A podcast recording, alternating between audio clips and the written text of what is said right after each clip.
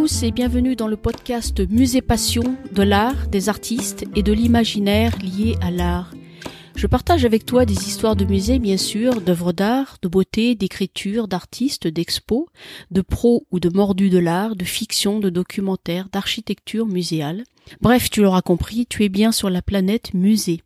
Je suis Ariane Kveliax, écrivain d'art, et aujourd'hui on va parler de la nuit au musée, de Belphégor, du photographe Daniel Pipe, des peintres de nocturne, du philosophe Gaston Bachelard, de lumière et d'obscurité, d'architecture, d'imaginaire muséal et de toutes ces choses, petites ou grandes, qui font de la nuit au musée une expérience inoubliable. Et on va commencer ce podcast par un souvenir personnel, ce que j'ai appelé mon EEE, acronyme pour expérience émotionnelle extraordinaire. Et en fait, il s'agit de ma première visite dans un musée qui était le musée du Louvre et c'était la salle des antiquités égyptiennes. J'avais environ dans les six ans et mon père m'avait emmené avec lui pour découvrir euh, le musée du Louvre et pour me mettre un petit peu en, face, euh, en face de l'art, en face de choses qui, que bah, je ne connaissais pas. Et donc j'ai eu cette, euh, ça m'a, ça m'a fichu une claque. Hein, euh, excuse, excuse-moi pour ce ton un peu familier, mais ça m'a fichu une claque. Euh, j'ose le dire, une claque cosmique, parce que c'est, ça a été pour moi la découverte d'un monde que je ne soupçonnais pas, un monde de beauté, un monde d'histoire, euh, mais pas simplement euh, la grande histoire, euh, l'histoire, l'histoire anecdotique aussi, l'histoire émotionnelle des êtres, l'histoire des objets. C'est, ça m'a mis en face de de la la, la vastitude du monde à travers à travers des objets, à travers des des, des objets qui n'étaient pas forcément destinés à être beaux, euh, mais euh, si j'ose dire, mais qui étaient au, euh, départ des objets usuels, que ce soit des objets cultes ou des objets pour la, de la vie quotidienne. Et donc je découvre, j'ai six ans environ, et je découvre dans ces salles des antiquités égyptiennes, je découvre l'histoire. En fait, je découvre le mystère des objets. je découvre ce que j'appelle, ce que j'appellerai par la suite la mémoire des choses, et qui est quelque chose qui me qui me tient particulièrement à cœur parce que c'est à travers les objets euh, que euh, que on peut, euh, si on a l'attention et, et, parfois aussi, il faut bien le dire, les dons particuliers, que l'on peut capter l'invisible, que l'on peut capter les, les, histoires, qu'on peut en fait pénétrer, mais d'une façon vraiment sensorielle et pas seulement intellectuelle, qu'on peut pénétrer le, le continuum temps et, et, et l'espace. Et c'est à travers cette espèce de euh, de scénarisation du temps et de l'espace qui est en fait euh, le business euh, le, cœur de business des musées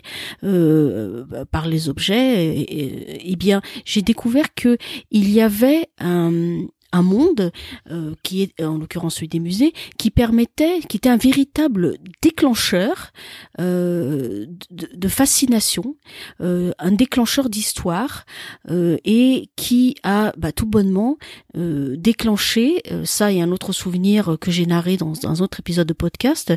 ma découverte de Vermeer entre autres un, un, déclencheur de, de, fascination de ma vocation d'écrivain d'art et de storyteller donc qui s'est mis en place bien bien longtemps après on est d'accord Mais euh, cette première émotion, euh, cette première expérience émotionnelle extraordinaire en milieu muséal a non seulement déclenché ma, fascination pour l'art en général, mais elle a déclenché ma vocation d'écrivain d'art et de storyteller d'art. Alors ça, c'était l'ouverture de ce podcast. C'est un petit peu, euh, cher auditeur, pour te mettre dans l'ambiance. Et l'ambiance de ce podcast, tu l'as compris, c'est une ambiance nocturne, c'est l'ambiance du mystère, c'est l'ambiance des choses euh, que l'on ne peut pas euh, voir avec autant de discernement qu'en pleine lumière, et que l'on est obligé de facto d'appréhender d'une autre manière. Et on va commencer ce podcast en parlant en fait euh, d'un film qui n'est pas un film, euh, on va dire euh, un film très très profond, c'est un film grand public, mais c'est pas dit d'une manière négative, au contraire. c'est cette trilogie avec Ben Stiller qui s'appelle The Night at the Museum, la nuit au musée. Et ça a eu beaucoup de succès, c'est un, succès grand public, c'est ce qu'on appelle un blockbuster, donc un, film grand public destiné à faire à faire beaucoup beaucoup de d'entrées. Et effectivement, c'est un film qui est, enfin cette trilogie est très plaisante à regarder. Et c'est une trilogie qui qui qui met en qui met en scène un, personnage qui est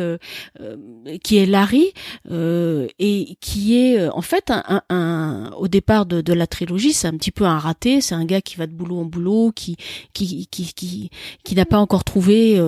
ses marques dans la société, qui se cherche, qui est un petit peu un petit peu fragile dans sa tête. Euh, voilà,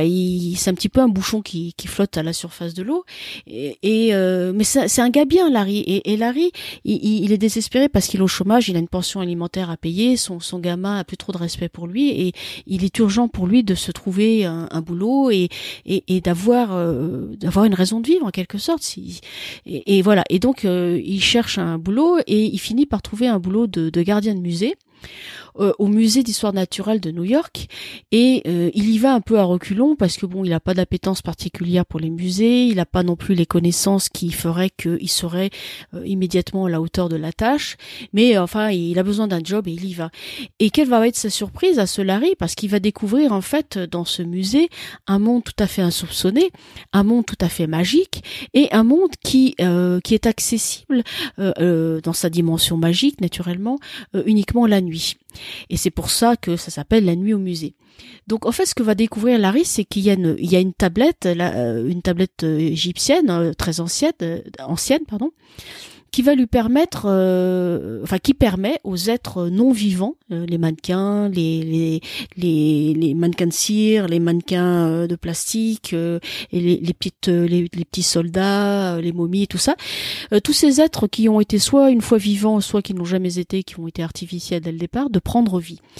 Et évidemment, c'est pas c'est pas un thème nouveau, mais c'est fantastique parce que en fait, ce qu'on va découvrir à travers cette trilogie, c'est que la la venue, l'advenue à la vie de ces êtres-là euh, dépend à la fois d'un objet, hein, en l'occurrence euh, la tablette Camral, la tablette euh, égyptienne, mais aussi elle, dépend de du fait que on, on, croit, on y croit ou on n'y croit pas. Un peu, c'est un peu ça, c'est-à-dire que en fait, la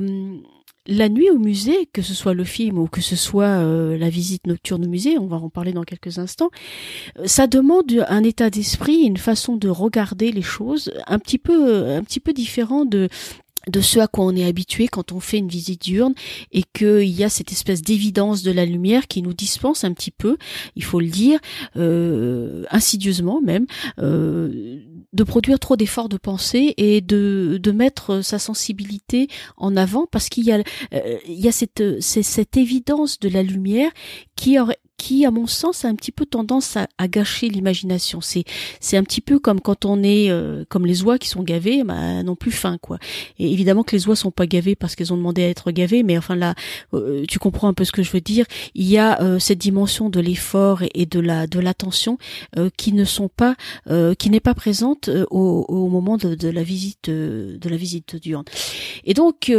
pour en revenir brièvement à Larry, Larry va va va être confronté.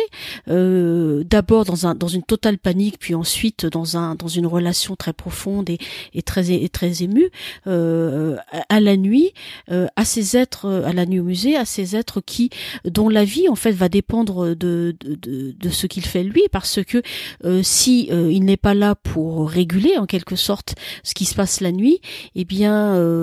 les êtres peuvent être détruits par un peu comme les vampires par la venue de la lumière, et les êtres peuvent être détruits simplement parce que c'est le grand bazar la nuit et que Larry est censé quand même être un petit peu euh, euh, peut-être pas un gendarme mais mais mais quelqu'un qui, qui, qui veille au grain quoi. Un peu comme un ben comme un vigile hein, c'est le sens premier de, du mot vigile hein, celui qui veille. Et donc dans ce film La nuit au musée euh, il y a euh, il y a vraiment une, une dimension euh, une, une, dimension une, la dimension du mystère du fantasme de la fantasmagorie même qui se met en place et qui va qui va résonner dans tout ce podcast parce qu'on va voir dans tout ce podcast ce que ce que la nuit au musée qu'est-ce que ce soit la nuit au musée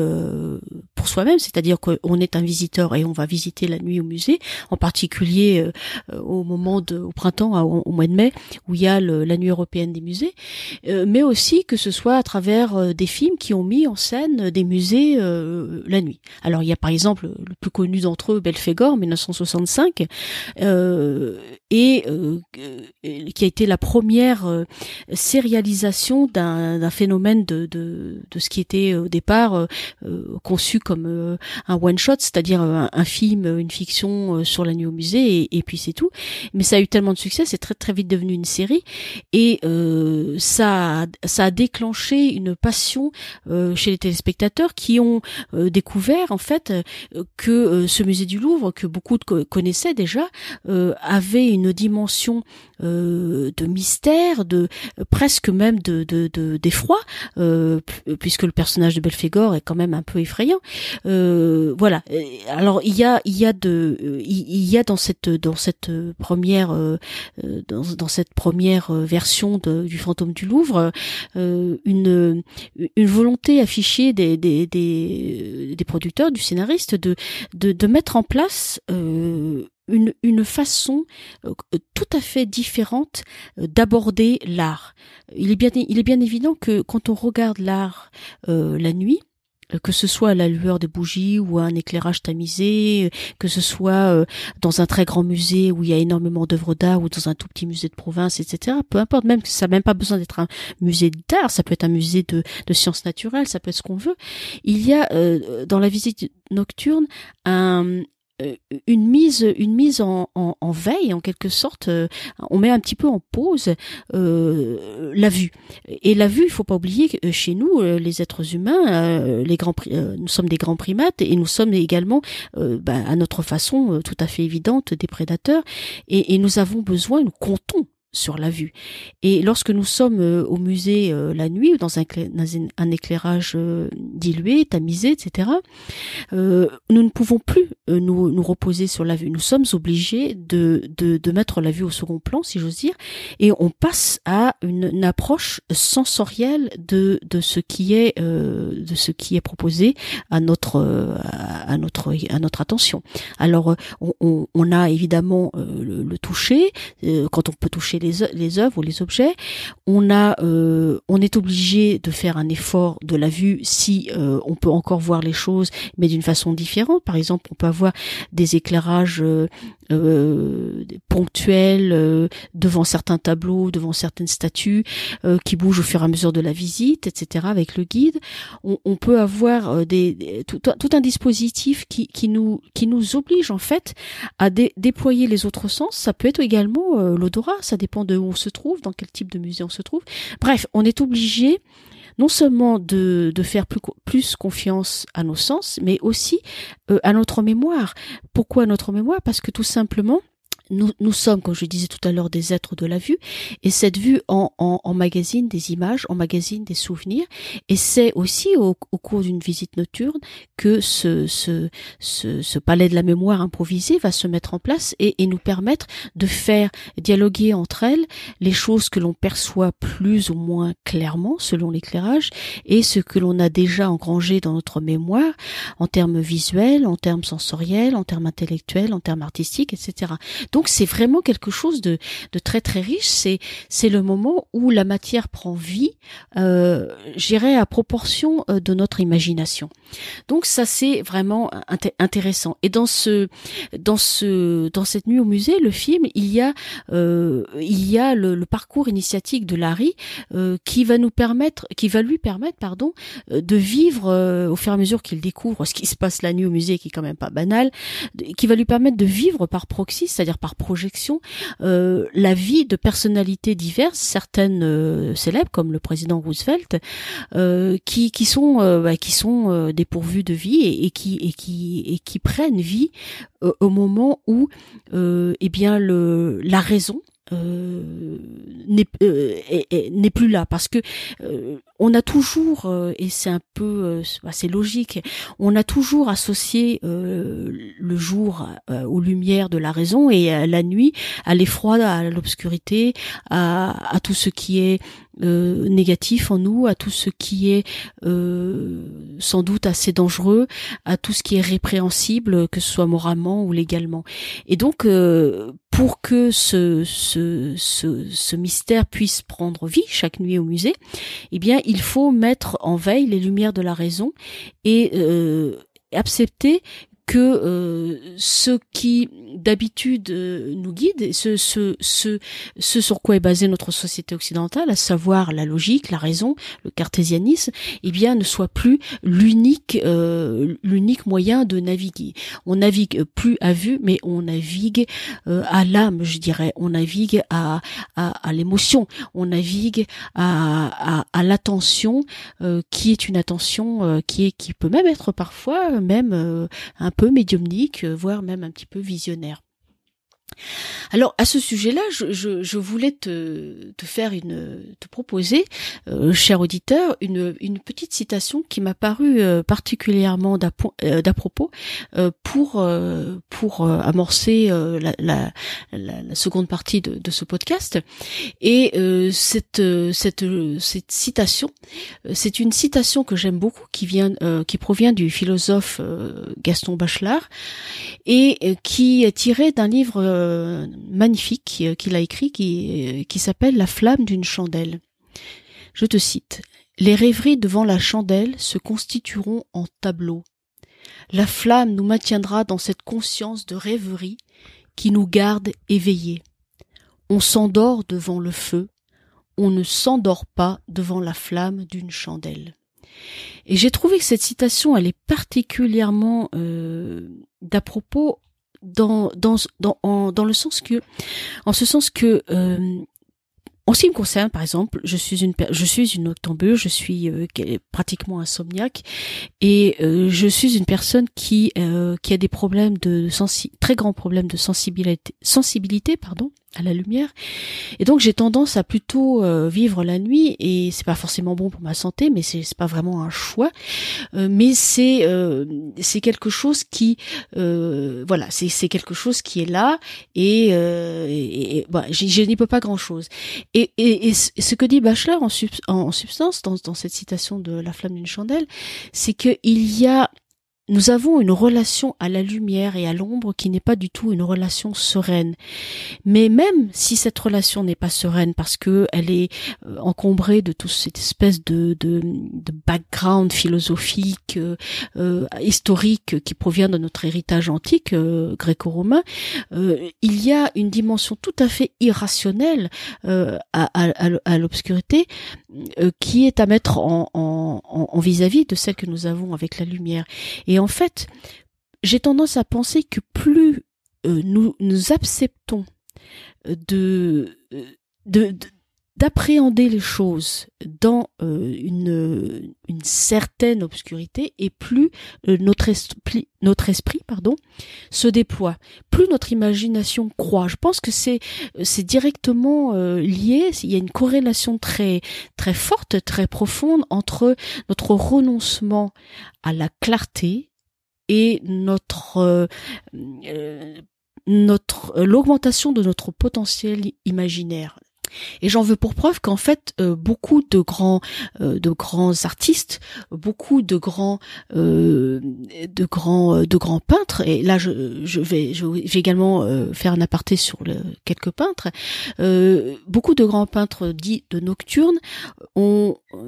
ont voulu euh, nous, nous proposer des œuvres d'art euh, qui nous ont qui avaient je pense pour euh, pour pour viser pour but de nous faire réfléchir à notre relation à, à l'obscurité. Parce que la, la venue ou l'advenu plutôt euh, de, de, de ce que moi j'appelle l'advenu de la merveille, c'est-à-dire de tout ce qui dans le monde euh, dépasse euh, dépasse notre imagination et relève du merveilleux, à mon sens est grandement privilégié avec l'advenu de la nuit. Et si on prend par exemple le cas du premier du premier grand tableau de, de ce qu'on appelle une première grande nuit de l'histoire de la peinture, qui est le, le tableau de, de, de Piero Delia Francesca qui s'appelle Le songe de l'empereur Constantin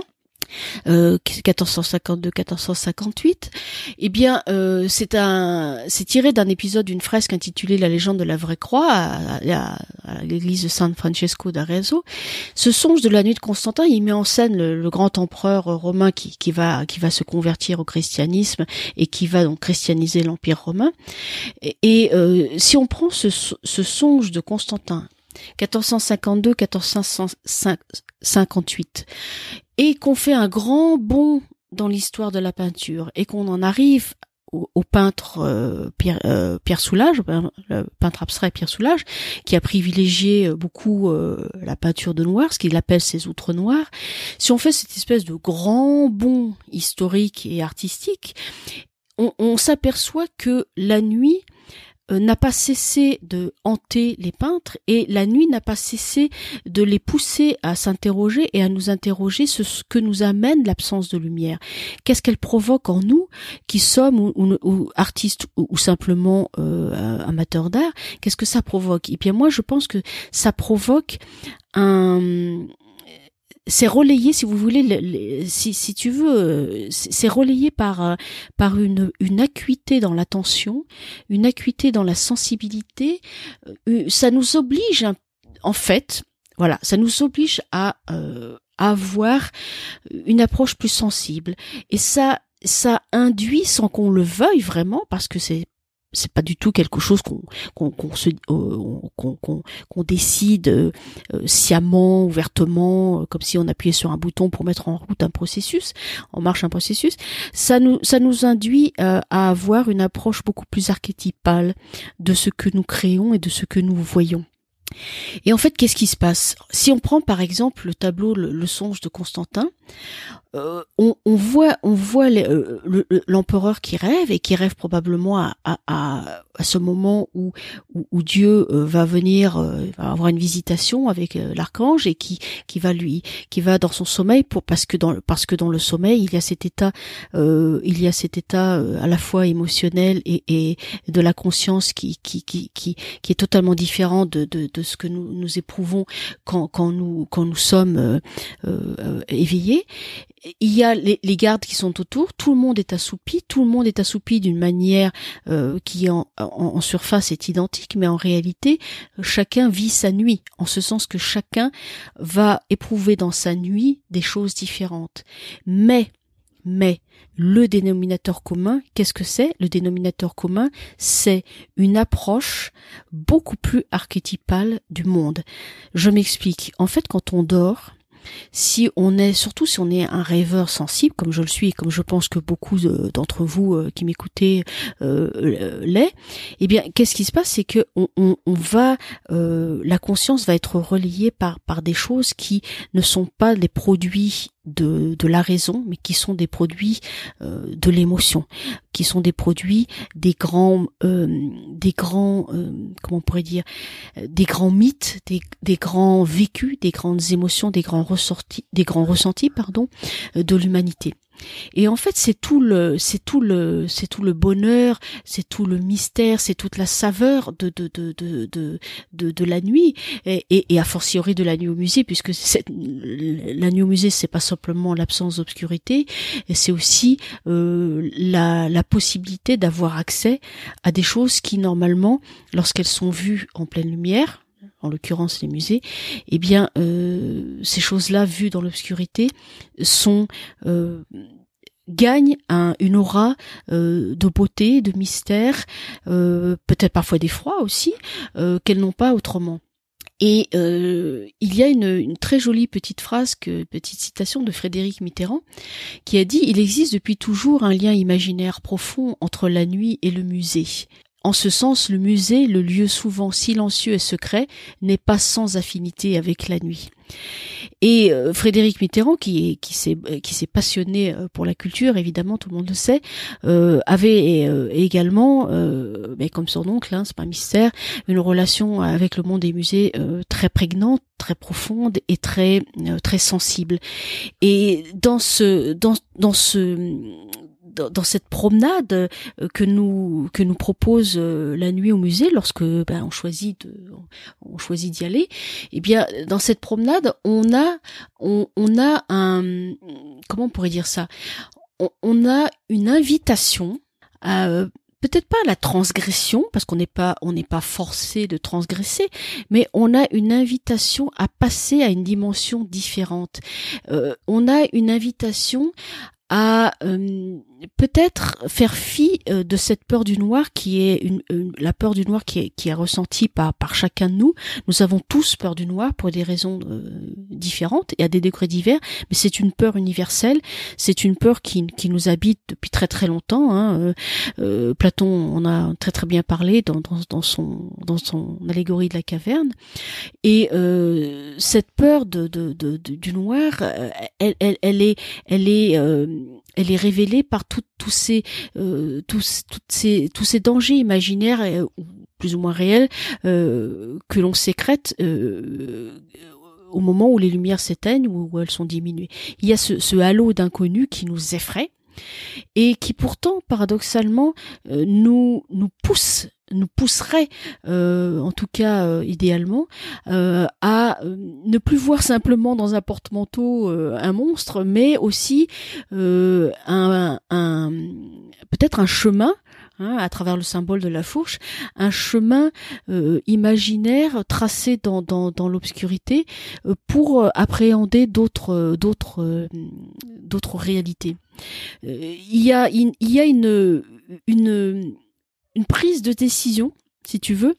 euh, cher auditeur, euh, qui se, qui, se, qui s'impose à nous au moment de ce changement de luminosité dans le dans le monde du musée qui nous qui nous dit en quelque sorte euh, mezzo voce à voix basse euh, quel chemin vas-tu choisir? Celui euh, celui balisé euh, de la lumière d'urne ou vas-tu choisir de t'éloigner des des, des, des, chemins euh, balisés? Vas-tu choisir les chemins de traverse? Vas-tu essayer d'éprouver des choses nouvelles? Vas-tu e-, essayer de, de te confronter à des choses que tu ne peux pas maîtriser parce que justement tu ne les vois pas vraiment? Tu es plus obligé de les deviner, tu es obligé de tu es même obligé d'une certaine façon euh, de ralentir ton rythme physiologique et de d'accoutumer tes yeux à l'absence ou à, la diminution de la lumière et à appréhender euh, différent, euh, différemment les choses. Et moi, quand j'ai visité la première fois ce, ce, musée du Louvre, la salle des antiquités égyptiennes avec mon père, ce qui m'avait frappé, évidemment, je pense que c'est la même chose euh, pour pour beaucoup de gens. C'est pas très original ce sens-là, mais ce qui m'avait fait frapper, c'est, je me disais en fait, euh, quand j'ai vu mes, mes, mes, premiers sarcophages avec euh, avec les explications de ce que c'était, que je posais des questions à mon père, etc. Ce qui m'avait frappé, c'est que il y avait en fait deux mondes pour moi. Il y avait le monde de ce qu'on voyait, en l'occurrence euh, les pharaons, les momies, euh, euh, les vases canopes, etc. mais aussi il y avait tout le derrière, l'envers du décor, tout ce qu'on pouvait imaginer et que je m'imaginais effrayant mais à la fois fascinant une fois que les lumières seraient éteintes. Et évidemment, j'avais peur du noir comme comme n'importe qui, mais en même temps, je m'étais, je me disais, et, et, peut-être que ça, ça provenait du fait que, que mon père était également un insomniaque et un octambule, que euh, une fois les lumières éteintes, il devait s'en passer des choses dans ce musée du Louvre, et il devait s'en passer des choses. Euh, qui euh, faisait fi totalement de nos inhibitions euh, et euh, nous obligeait en quelque sorte, pour peu qu'on accepte euh, voilà l'invitation, à, à, à, vivre une aventure différente. Et c'est c'est quelque chose qui qui m'est resté et, et, je crois que quand on regarde les, les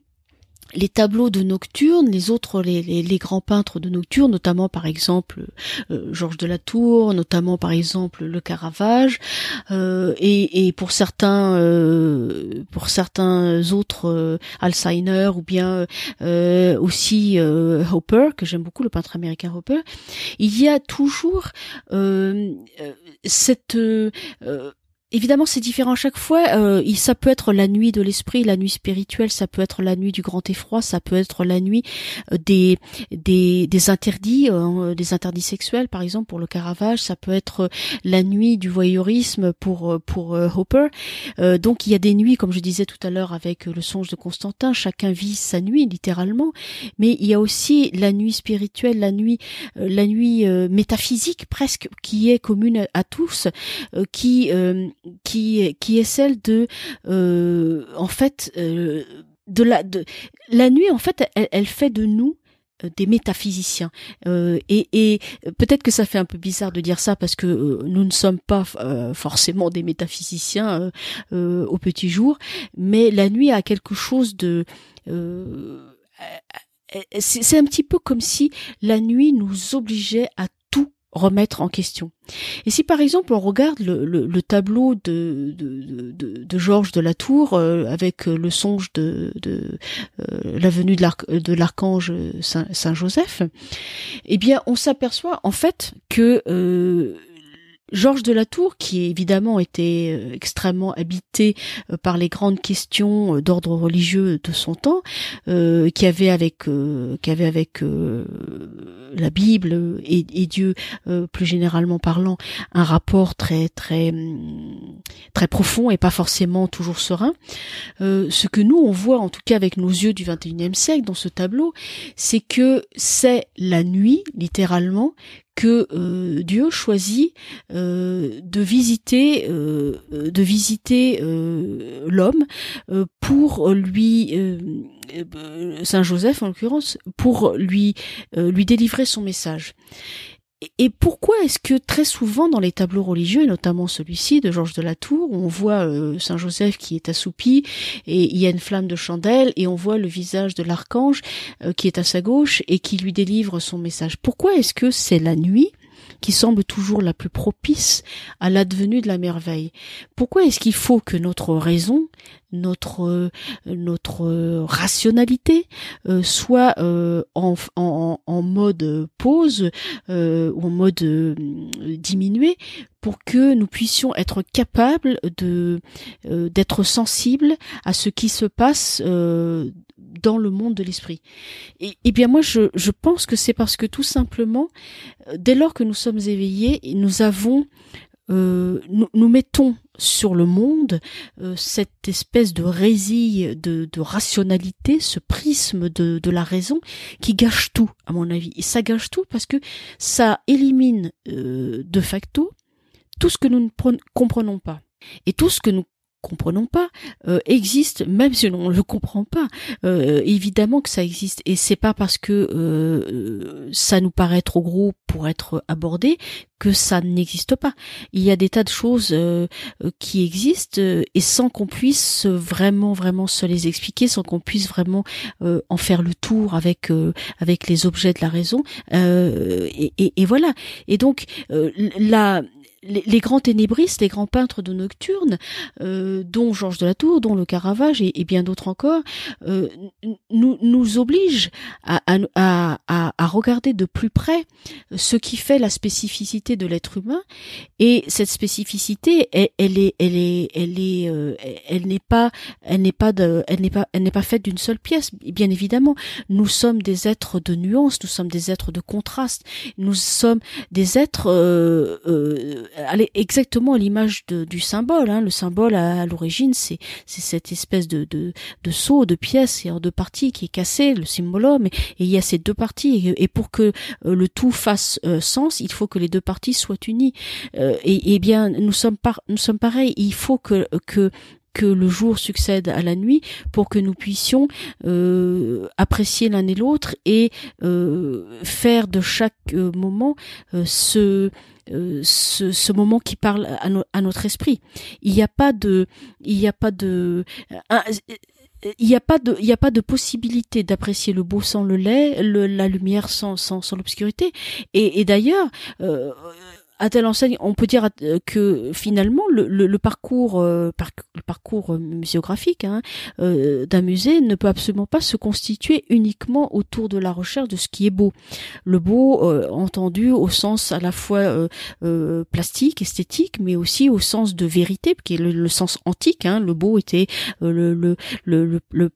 la, plastique parfaite, l'esthétique parfaite et la vérité des formes, la lumière euh, et le, le, un parcours de musée ne peut pas être constitué uniquement de ça. Euh, euh, le, parcours d'un musée euh, doit se constituer autour de, de chacune des étapes euh, de, de, de, de l'imaginaire et de la créativité humaine. Il y a le beau, il y a le, il y a le lait, il y a le, la lumière, il y a la vérité, il y a l'obscurité, il y a l'effroi, il y a la peur, il y a l'anxiété, il y a l'audace. Et rien, rien ne peut, ne peut véritablement être appréhendé s'il n'y a pas cette alternance des choses. Et il doit même euh, il doit même y avoir, euh, au-delà même de cette alternance, je dirais même qu'il devrait y avoir, idéalement en tout cas, une euh, une gradation des, sensations, une gradation de l'appréhension des choses tel que par exemple Léonard de Vinci euh, l'a euh, l'a défini dans son dans, dans, dans ce procédé artistique qu'il a qu'il a créé euh, qui est le sfumato. Le sfumato c'est c'est c'est le le flou atmosphérique c'est c'est cette espèce d'ombrage des choses euh, qui qui qui qui qu'on voit par,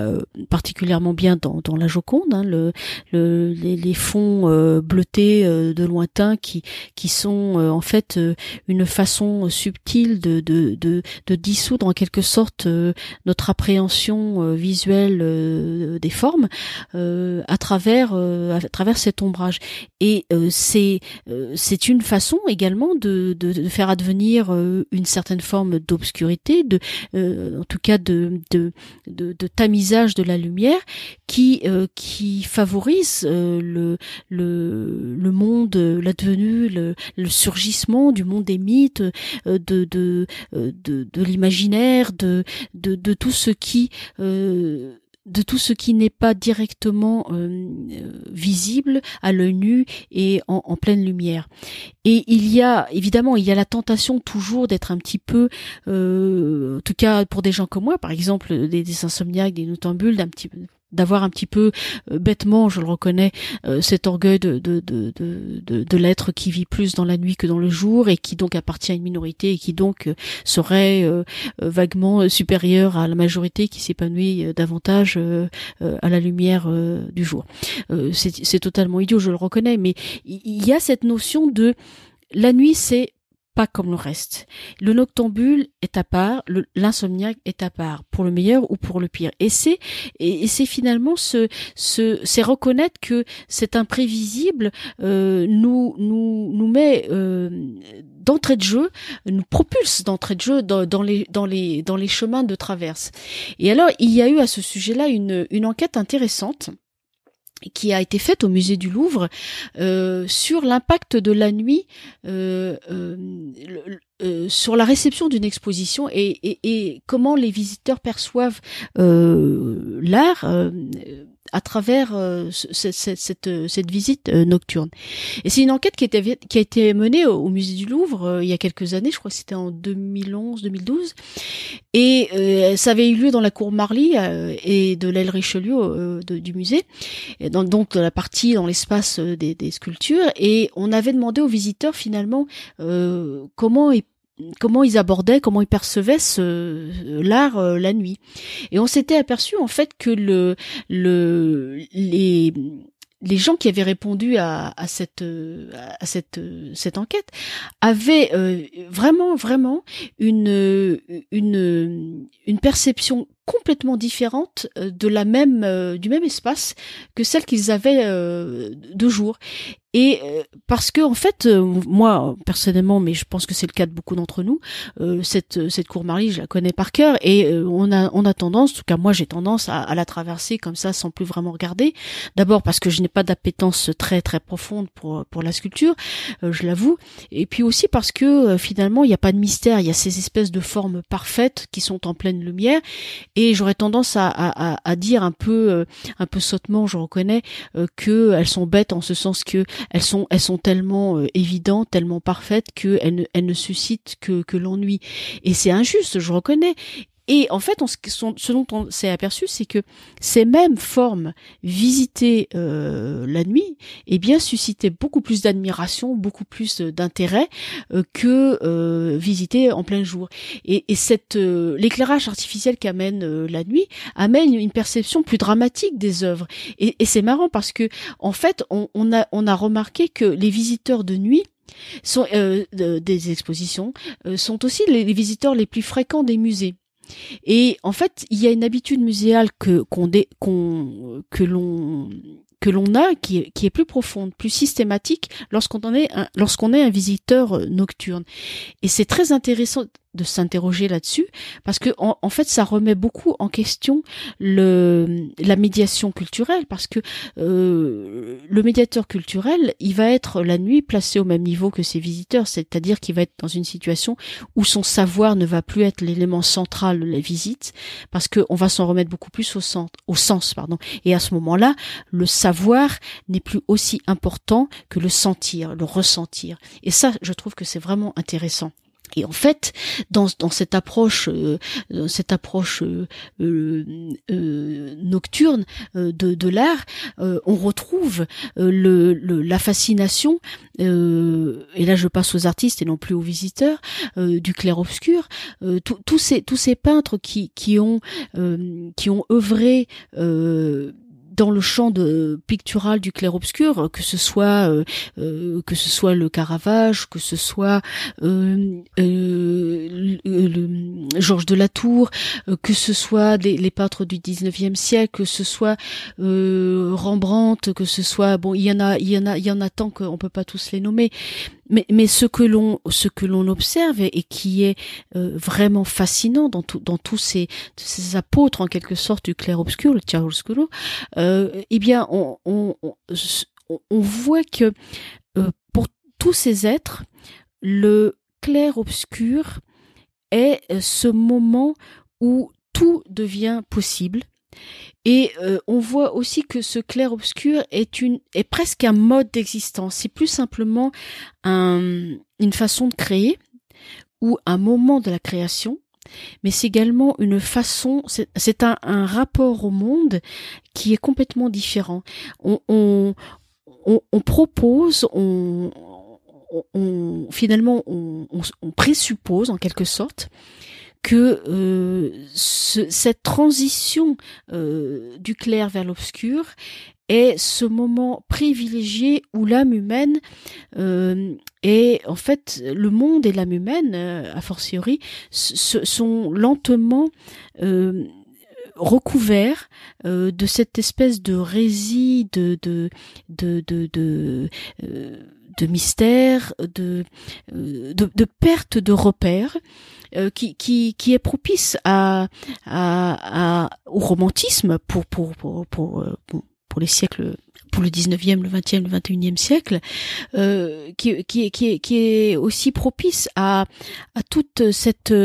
cette mouvance de l'esprit euh, et, de, et, de la création, euh, de finalement de l'addiction euh, un petit peu à, à, certaines drogues, aussi de, de cette envie de d'emmener d'emmener l'être humain dans des univers où ces perceptions seraient euh, accrues euh, par exemple, il y a un, un, très joli tableau de, de, de du douanier Rousseau qui s'appelle euh, La Bohémienne endormie que j'aime énormément et, et, sur lequel l'écrivain euh, Hubert Haddad a écrit un très très joli livre. Et, et, et dans ce tableau, ce, ce qu'on voit finalement, c'est c'est que cette, cette bohémienne qui est endormie et qui est visitée en quelque sorte par un non plus par un ange mais par un fauve, ce, ce qu'on voit, c'est que la, la, le moment du, du sommeil, euh, ce moment où finalement il y, a le sommeil, il y a la nuit, mais dans le cas de ce tableau, il y a, il y a la lune, donc c'est assez éclairé, mais c'est quand même la nuit. Ce, ce, ce moment où l'esprit va euh, être euh, va être réceptif à une une préhension, une appréhension, pardon, une appréhension des choses qui qui ne ressort plus du tout de de la logique humaine. Et il y a il y a dans ce dans ce tableau dans une comment pourrait comment je pourrais vous dire ça? Il y a quelque chose qui me fascine quelque chose qui est euh, qui est à la fois du domaine du fantasme mais qui est aussi du domaine d'une espèce de renoncement euh, à à sa nature même. Je m'explique. Euh, dans ce tableau et dans d'autres tableaux nocturnes, euh, ce qui me frappe particulièrement, c'est que euh, c'est un animal qui est là et non plus un autre être humain ou un, un, ange ou un, personnage qui ressort de la de, de, du merveilleux, etc. Ce qui ce qui me frappe, c'est que c'est c'est c'est la métamorphose on a l'impression que dans cette bohémienne endormie, il y a une connivence entre le monde animal et le monde de l'être humain, qui est aussi un animal, mais un animal, disons, entre guillemets, plus évolué. Euh, il y a ce, ces vases communicants invisible mais néanmoins tout à fait réel entre le monde euh, des pulsions, entre le monde de l'animal, de l'animalité, entre le monde euh, du sensoriel pur et euh, le monde de l'être humain qui toujours veut échapper à son destin de de d'animal et qui qui toujours se, se dit en quelque sorte euh, euh, je suis un animal certes mais je suis euh, je suis la crème de la crème je suis en haut de la chaîne alimentaire je suis un, animal pensant je suis un sapiens sapiens et et, et donc je je ne suis pas à mettre au, au même niveau que l'animal. Et moi en fait ce que j'observe dans dans beaucoup de tableaux nocturnes c'est qu'il y a une une invitation, une, intelligence, une connivence extraordinaire entre ce qui est montré dans un environnement nocturne et ce qui est proposé en termes de, de d'invisible, c'est-à-dire de euh, en termes de d'invitation euh, à la métamorphose, à la transition. Et ce, ce, cette dimension de transition de la, de la nuit euh, au musée, elle est particulièrement prégnante dans cette exposition que que que j'ai, que j'ai vue qui est, qui est absolument magnifique d'un photographe qui s'appelle Daniel Pipe P Y P E qui a créé euh, un, un, un, ce qu'on appelle un, enfin ce qu'il a appelé lui l'album Belphégor. Euh, et en fait parce qu'il avait travaillé euh, dans ses jeunes années au musée du Louvre il était euh, gardien de nuit au musée du Louvre et, et il avait été particulièrement, lui également, euh, comme moi, euh, frappé par la salle des antiquités égyptiennes, frappé par euh, la dimension à la fois mystérieuse et effrayante du musée du Louvre la nuit. Et il avait pris plein de notes, il a fait des croquis, etc. sur sur son vécu de de gardien de nuit la nuit au musée du Louvre. Et euh, des années plus tard il en a fait un album photo qui est absolument magnifique et dans, dans lequel finalement euh, ce personnage de Belphégor sans qu'on le voit il est partout présent. Il, est, il est présent dans les salles des antiquités égyptiennes dans, dans, ce, dans ces dimensions à la fois glaciales mystérieuses euh, fascinante, euh, hypnotisante même euh, des salles, euh, des salles du musée du Louvre, qui, qui induisent à la fois une frayeur et une envie euh, irrésistible d'aller plus loin. C'est très, euh, c'est très très mystérieux. Et, et euh, c'est cet album photo Belphégor euh, de, de, de, de Daniel Pape, c'est quelque chose qui, je vous conseille, on peut le voir, on peut le découvrir sur internet. je vous conseille, à, je te conseille à toi, cher auditeur, et à vous tous, communauté qui m'écoutez, d'aller le découvrir parce que c'est quelque chose d'extraordinaire. Ça, ça, ça résume visuellement euh, toute cette histoire que je suis en train de vous raconter depuis un bon moment maintenant et que j'espère que, que vous aimez. Euh, de, de cette connexion euh, de l'invisible, de ce de ce que l'art permet en termes de de, de d'utilisation de d'amplification énorme de la mémoire et des sens et et c'est cette exposition, elle m'a, elle, euh, totalement euh, remise dans le dans le dans le bain de ce que je ressens à chaque fois chaque fois que qu'il m'est donné de, de visiter un musée la nuit ou de regarder une œuvre d'art de, de, de, nocturne, que ce soit par exemple euh, un Rembrandt, euh, ou que ce soit un tableau d'Elsener, ou que ce soit un, un, tableau de Philippe de Champlain ou euh, de, de Hopper, et aussi d'une artiste américaine qui est relativement peu connue en France, mais que je vous invite, dont je vous invite à découvrir la création, l'art, parce qu'elle est remarquable, et qui s'appelle Alice Dalton Brown. Alors Dalton, ça s'écrit D-A-L T-O-N et plus loin Brown, euh, B-R-O-W-N, et qui est américaine et qui vit à New York et qui euh, euh, fait de la peinture hyper réaliste, un petit peu comme dans la veine de Edward Hopper, mais presque photographique tellement c'est parfait. Et elle, elle peint souvent des, des nocturnes qui sont des nocturnes photographiques et qui sont absolument magnifiques d'abord et hypnotisants. Et il y a, il y a des, dans, dans, dans, les, dans les peintures de, il y a dans la peinture de, de Nocturne d'Alice Dalton Brown euh, cette dimension euh, cinématographique de, de, la nuit et de l'art euh, que l'on retrouve dans ce dans ce film que, que vous connaissez tous évidemment, euh, Le Silence des agneaux, avec ce fameux et effrayant Hannibal Lecter. Et à un moment donné dans le dans le dans le volume, enfin dans le film Hannibal, dans lequel je crois que c'est Dragon Rouge, il me semble. Enfin, en tout cas, c'est dans le ce moment de de, de la série de, de films où euh, Clarice Starling est, est blessée. Euh, elle se retrouve sauvée par. Euh, elle venait sauver Hannibal Lecter d'être dévoré, l'empêcher d'être dévoré par des cochons sauvages. Et c'est elle-même qui se retrouve dans les problèmes. Et elle est elle est blessée. Et c'est le docteur Lecter qui la sauve, qui l'emmène dans sa propriété en Nouvelle-Angleterre. Et il passe la nuit à la veiller, etc. Et il y a il la regarde dans l'obscurité et il y a dans dans ce regard euh, de dans l'obscurité également et dans le livre il en parle très très bien euh, Thomas Harris euh, un, un un aveu une, euh, un aveu de connivence avec les figures, avec les images euh, de la nuit qui, qui, qui, qui est tout à fait euh, prégnant. Et dans la dans la peinture d'Alice Dalton Brown que j'ai devant moi là, il y a ce qu'on voit, c'est une, une scène de nuit sur la mer et une, une, une, baie vitrée ouverte avec la lumière de la lune qui joue de ses reflets sur la surface de l'eau et des grands des grands des grands rideaux transparent euh, qui qui euh, qui nous nous force qui force le euh, le, regard à, à, non plus regarder directement la scène mais à la regarder à travers ce prisme de de de, de tamisage que que sont les rideaux. Et finalement ce qu'on voit dans, dans dans tous ces tableaux de de nocturne et ce qu'on voit dans ce tableau d'Alice Dalton Brown ce qu'on voit c'est la le, ce, que, ce dont je parlais en, en, ouverture de ce podcast, ce trigger, c'est ce déclencheur de de d'imagination, de, de, rêve, euh,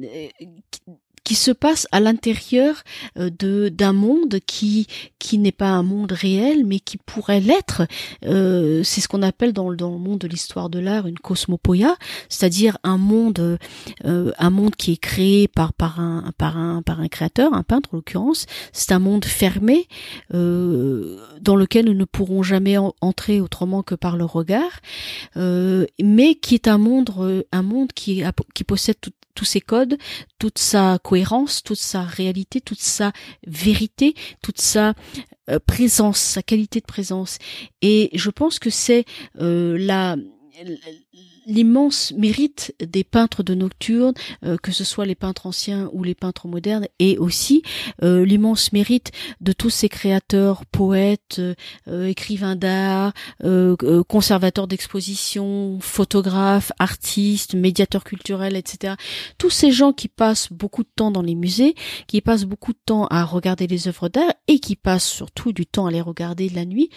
leur mérite, c'est de nous offrir une qualité de storytelling qui, à mon sens, est bien plus puissante, bien plus profonde euh, que celle que nous aurions si nous visitions euh, ces, ces, œuvres, ce musée, ces musées en plein jour. Et ce storytelling artistique, il est, il est plus profond, il est forcément plus, plus intense, plus hypnotique, parce que pourquoi? Parce qu'il est né de l'ombre. Parce que tout ce qui est né de l'ombre euh, j'ai tendance, et peut-être que je suis biaisée parce que je suis, comme j'ai dit, un octambule insomniaque, mais j'ai tendance à penser que tout ce qui est né de l'ombre a plus de, de densité et de réalité que ce qui est vu en pleine lumière. Alors évidemment, euh, je prétends pas que j'ai raison, c'est mon ressenti, et, peut-être que toi, euh, auditeur, tu, es en train de te dire, mais attends, euh, non, moi je visite en plein jour et ça a autant de prégnance, de réalité, de beauté que en pleine nuit ou à la lumière des, torches, etc. pourquoi pas? On peut en discuter. Tu peux me mettre tes commentaires en, de, dessous mon podcast, dans, dans, dans ce qu'on appelle les show notes, les liens en description. Tu peux, tu peux interagir avec moi, tu peux me dire ce que tu en penses. Mais moi, je euh, bon, c'est évident que je suis biaisée, je l'avoue, mais je pense que notre imagination a euh, un besoin absolu et incessant, éternel, même j'ose le dire, de, de l'insaisissable, euh, qui est que la nuit permet bien plus qu'à mon avis que, que le jour. Et cette, cette advenue de l'insaisissable, à mon avis, elle est la condition première pour l'advenu de la merveille, pour tout ce qui va nous euh, constituer notre imaginaire, nous nourrir, nous élever, nous transformer, nous, amener à nous poser d'autres questions, nous, amener à interroger euh, ce que nos yeux voient et euh, ce que notre esprit nous nous murmure à l'oreille et qui n'est pas forcément la réalité d'ailleurs. Et il y a cette cette très très euh, euh, jolie phrase euh, que j'ai que j'ai que j'ai repérée également de Gaston Bachelard dans dans son livre La poétique de l'espace de 1957 que je trouve très jolie. Il dit les objets dans la nuit irradient doucement les ténèbres. Nous avons une immense miniature sonore, celle de tout ce cosmos qui parle tout bas. Tout est dans l'ordre du sensible, tout est indice. Plus l'indice est faible et plus il a de sens. Et je pense que euh, Gaston Bachelard, pardon, j'allais dire Gaslar Bachon, euh, Gaston Bachelard avait vraiment vraiment euh, tout compris et, et, et que et que et tout compris et tout tout tout perçu de manière juste qui et, et tout tout restituer dans, dans, dans, dans sa poétique de l'espace, dans, dans, dans, sa, dans, sa flamme de la chandelle, dans, dans, son, dans sa psychanalyse du feu. Il, il, il, il a, il a posé euh, pour nous, à travers ces livres magnifiques, les jalons de, de notre, de notre imaginaire. Il les a euh, reformulés en nous permettant de, de découvrir que la nuit, et surtout la nuit au musée, c'est quelque chose qui, qui n'a pas de prix, parce que c'est quelque chose qui est euh, complètement euh, complètement euh, irrationnel et en même temps euh, qui fait sens. Et, et peut-être en fait que et, et ça va être euh, la conclusion de, de ce podcast. Peut-être qu'en fait que, que ce qui nous attire et nous fascine autant dans le fait de passer une nuit au musée, que ce soit au Louvre ou bien ailleurs, et dans ce film de, de La nuit au musée avec Ben Stiller ou, ou Belphégor dans une moindre mesure, peut-être que ce qui nous fascine autant, c'est d'être à la fois projeté hors du temps, ce temps qu'on peut qualifier d'ordinaire, en tout cas ce temps que nous connaissons tous, l'espace du nuit et de se retrouver aussi parmi des êtres, des objets ou des animaux qui deviennent plus proches, euh, plus réels, plus euh, plus plus en phase avec euh, avec notre moi profond et dont on peut imaginer la vie à sa guise et sans le filtre de la rationalité et sans même le filtre de la connaissance savante. Ça veut dire en fait qu'il n'y a aucune barrière à l'entrée pour vivre ce que l'on vit lorsque l'on visite un musée la nuit. C'est à ce moment-là que tout devient mystérieux, et c'est à ce moment-là que les choses deviennent, le monde devient insondable et, intense, intensément intense si j'ose dire, parce que la nuit finalement, j'en suis convaincu, elle fait de nous des métaphysiciens et également des démiurges. Et ça, c'est extraordinaire. Elle nous fait créer, par projection, par proxy, par, par la vigueur de notre imagination et de nos sens, euh, tout un monde. Elle fait naître aussi des vocations. Euh, moi, elle a fait naître chez moi la vocation euh, d'écrivain d'art, mais elle fait aussi naître des vocations d'artistes, de médiateurs culturels, de conservateurs, de photographes, comme c'est le cas pour Daniel Pape et bien d'autres encore. Et en fait, c'est normal parce que les musées, qu'est-ce que c'est? Eh bien, les musées, c'est des mondes. Ce sont des mondes qui rêvent autant qu'ils font rêver. Et ils rêvent tant par le regard que par la voix des choses. Et c'est là-dessus que je vais te laisser euh, cher auditeur, en espérant que ce podcast t'a plu, en espérant que tu as passé un bon moment avec moi, et je te dis euh, à très bientôt. Euh, si tu, si ce podcast t'a plu, eh bien, n'hésite pas à le commenter. Ça me fera très plaisir d'interagir avec toi. N'hésite pas à le partager avec tes amis, avec tes proches, avec sur, sur Facebook, sur Insta, sur ce que tu veux. Et n'hésite pas à t'abonner c'est euh, ce podcast, euh, il est disponible sur la plateforme de podcast qui s'appelle Libsyn, L-I-B-S-Y-N, et c'est le podcast qui s'intitule Musée au pluriel Passion. Et avant de te quitter, cher auditeur, je te, je, je te, je soumets à ton imaginaire une jolie petite perle euh, que